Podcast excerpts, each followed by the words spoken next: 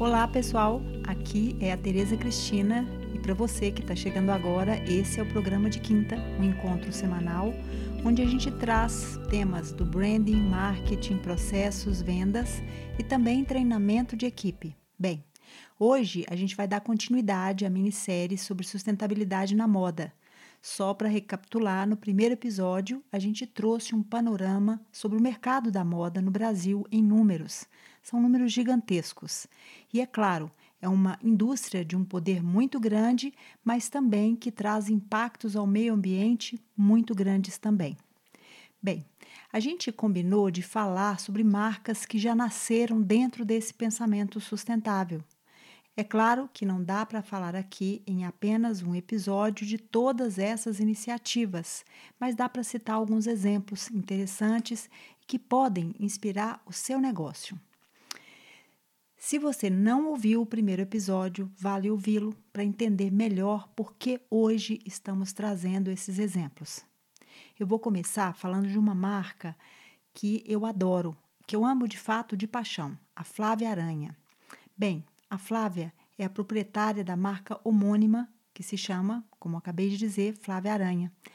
Ela nasceu em Campinas, ela estudou na poderosa escola Saint Martin, em Paris, mas acabou se formando como estilista aqui em São Paulo mesmo. A marca Flávia Aranha nasceu em 2009 e o seu grande diferencial são os tingimentos naturais. Na verdade, esses tingimentos são resultado de uma intensa pesquisa que ela fez mundo afora e que continua fazendo. O produto da marca é um tipo, uh, poderia dizer, um, uma alta costura artesanal, acho que eu não estaria dizendo muito, e socialmente responsável, que abrange parcerias com comunidades diversas em todo o Brasil e institutos de aprendizagem industrial.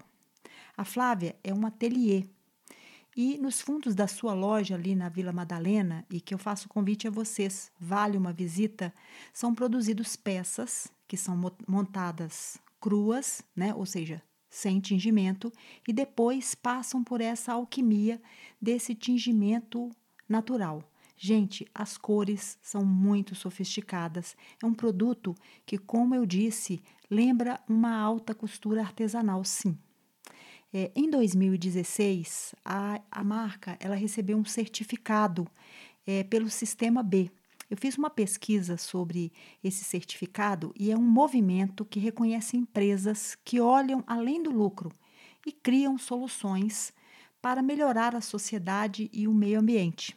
A marca hoje já produz em torno de 6 a 7 mil peças e já exporta para alguns países, tipo Alemanha, Áustria, Suíça. Em 2018, a Flávia Aranha abriu uma loja em Lisboa e em 2019 ela fez sua estreia na semana eh, de moda de São Paulo, a São Paulo Fashion Week. Gente, a roupa é muito linda, é cheia de poesia e já nasceu com esse propósito de ser sustentável.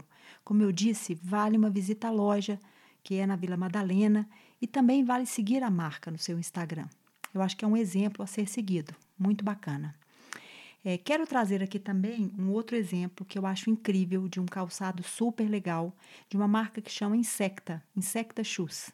Eu vou contar um pouco da história dessa marca. Bem, ela nasceu em 2014 da ideia de duas gaúchas que começaram a garimpar roupas em brechó e transformar em cabedal de sapatos veganos, Bem, a empresa cresceu e elas começaram a também trabalhar com garrafas é, plásticas, é, transformando em tecidos, com borracha reciclada para o solado, e hoje ela utiliza materiais como plástico, algodão reciclado, borracha reaproveitada e resíduos de produção que são jogados fora. Além de, como eu já disse, roupa usada, tecidos de reuso que são transformados em sapatos muito legais. No site da marca, hoje, pesquisando para trazer aqui para vocês, eu encontrei uns números que eu achei super interessantes. A marca já tem seis anos de existência e ela conseguiu já utilizar 21 mil garrafas plásticas, quase uma tonelada de algodão reciclado, mais de 6, é, perdão, mais de 6.800 quilos de borracha reciclada e olha, salvo engano, mais de 2 mil metros de tecido que foram reaproveitados. Isso não é muito legal? Além disso, é, 1.600 quilos de caixas de papelão e o mais bacana, nenhum animal foi explorado. Né? Como eu disse, é uma marca vegana. A Insecta ela quer, por meio de, dos seus produtos, aumentar a vida útil do que já existe. Isso é uma forma muito bacana de sustentabilidade. Utilizar o que já existe, né? não novas matérias-primas, mas sim transformar o que já existe em outras coisas. Muito bacana. Bem, é, como eu disse, com relação à própria Flávia Aranha, vale seguir essa marca, vale se inspirar no seu exemplo e, obviamente, comprar os sapatos que eu acho super bonitos. Estou fazendo propaganda de todo mundo aqui hoje, gente. Muito legal, mas o sapato é bacana mesmo. Bem, tem outro exemplo que eu queria trazer aqui e que eu falei essa semana lá no Instagram da 221 a Pentes.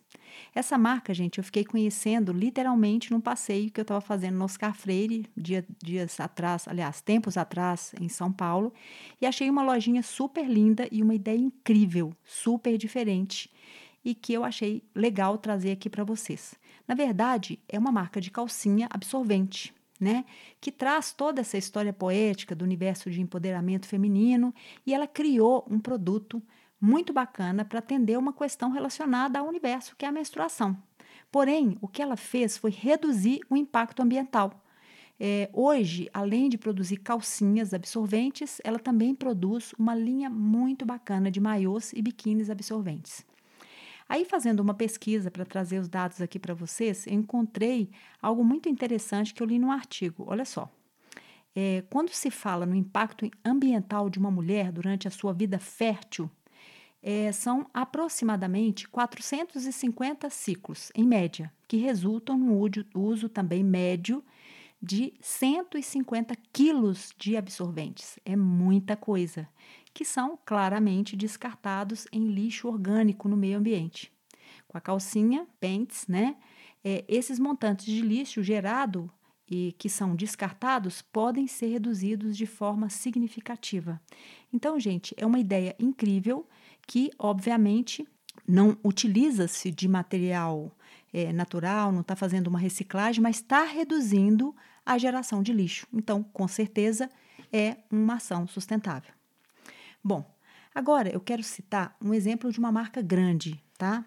É, é muito interessante a gente pensar, né, exatamente nesses, nessas pesquisas que eu fiz para trazer essas informações para vocês aqui, que a moda é, carioca, ela está dentro de uma questão muito bacana da sustentabilidade. Né? Várias marcas estão trabalhando e estão se interessando sobre, esses, sobre esse assunto e trazem exemplos bons e muito inspiradores. Tá? Então, vale a pena estu estudar né, ou analisar essa cena carioca para perceber que vários exemplos estão surgindo lá, sim, e são interessantes.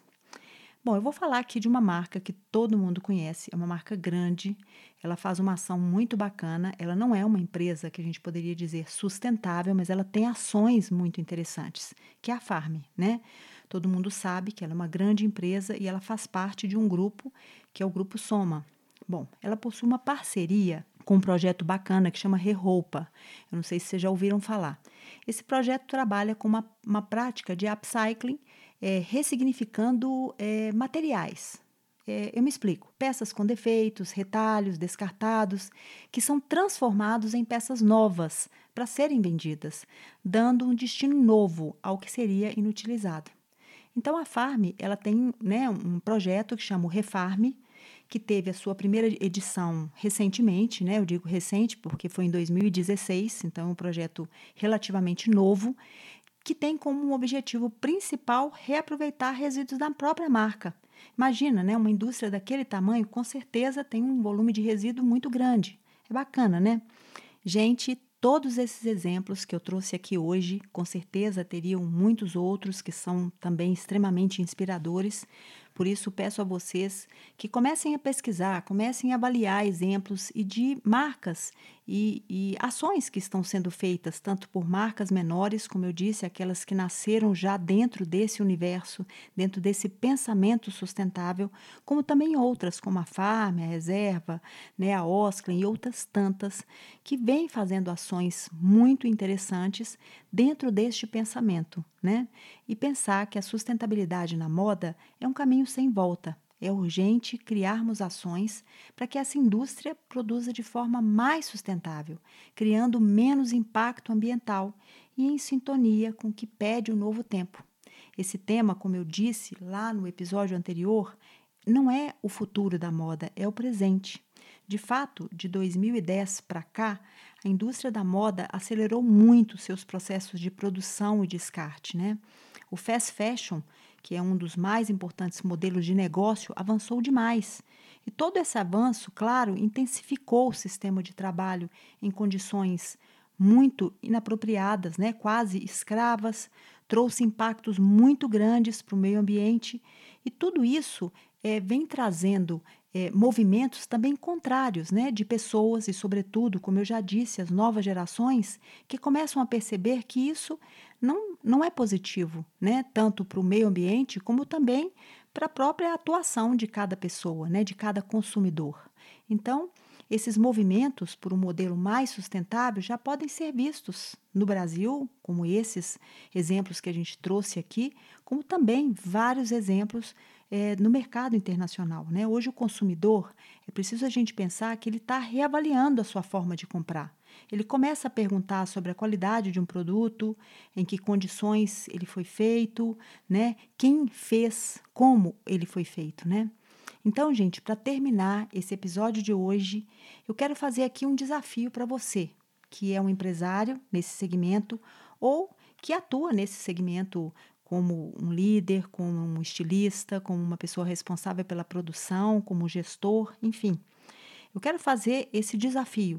A sua empresa pode responder a essas perguntas que eu acabei de fazer, né? Que o consumidor vem reavaliando de fato é, a sua forma de consumir e comprar? Se não, é hora de começar a repensar o seu negócio. Então, eu te convido para ficar aqui com a gente próxima quinta, no último episódio dessa minissérie, onde eu vou apresentar um projeto que eu faço parte e que será lançado esse ano, o Fashion Hub. Farei uma entrevista com meu parceiro Rodrigo Santos e a gente vai explicar como que esse projeto é uma resposta também a este novo desafio que o mercado da moda vem atravessando. Te espero na próxima quinta. Um beijo grande e até lá!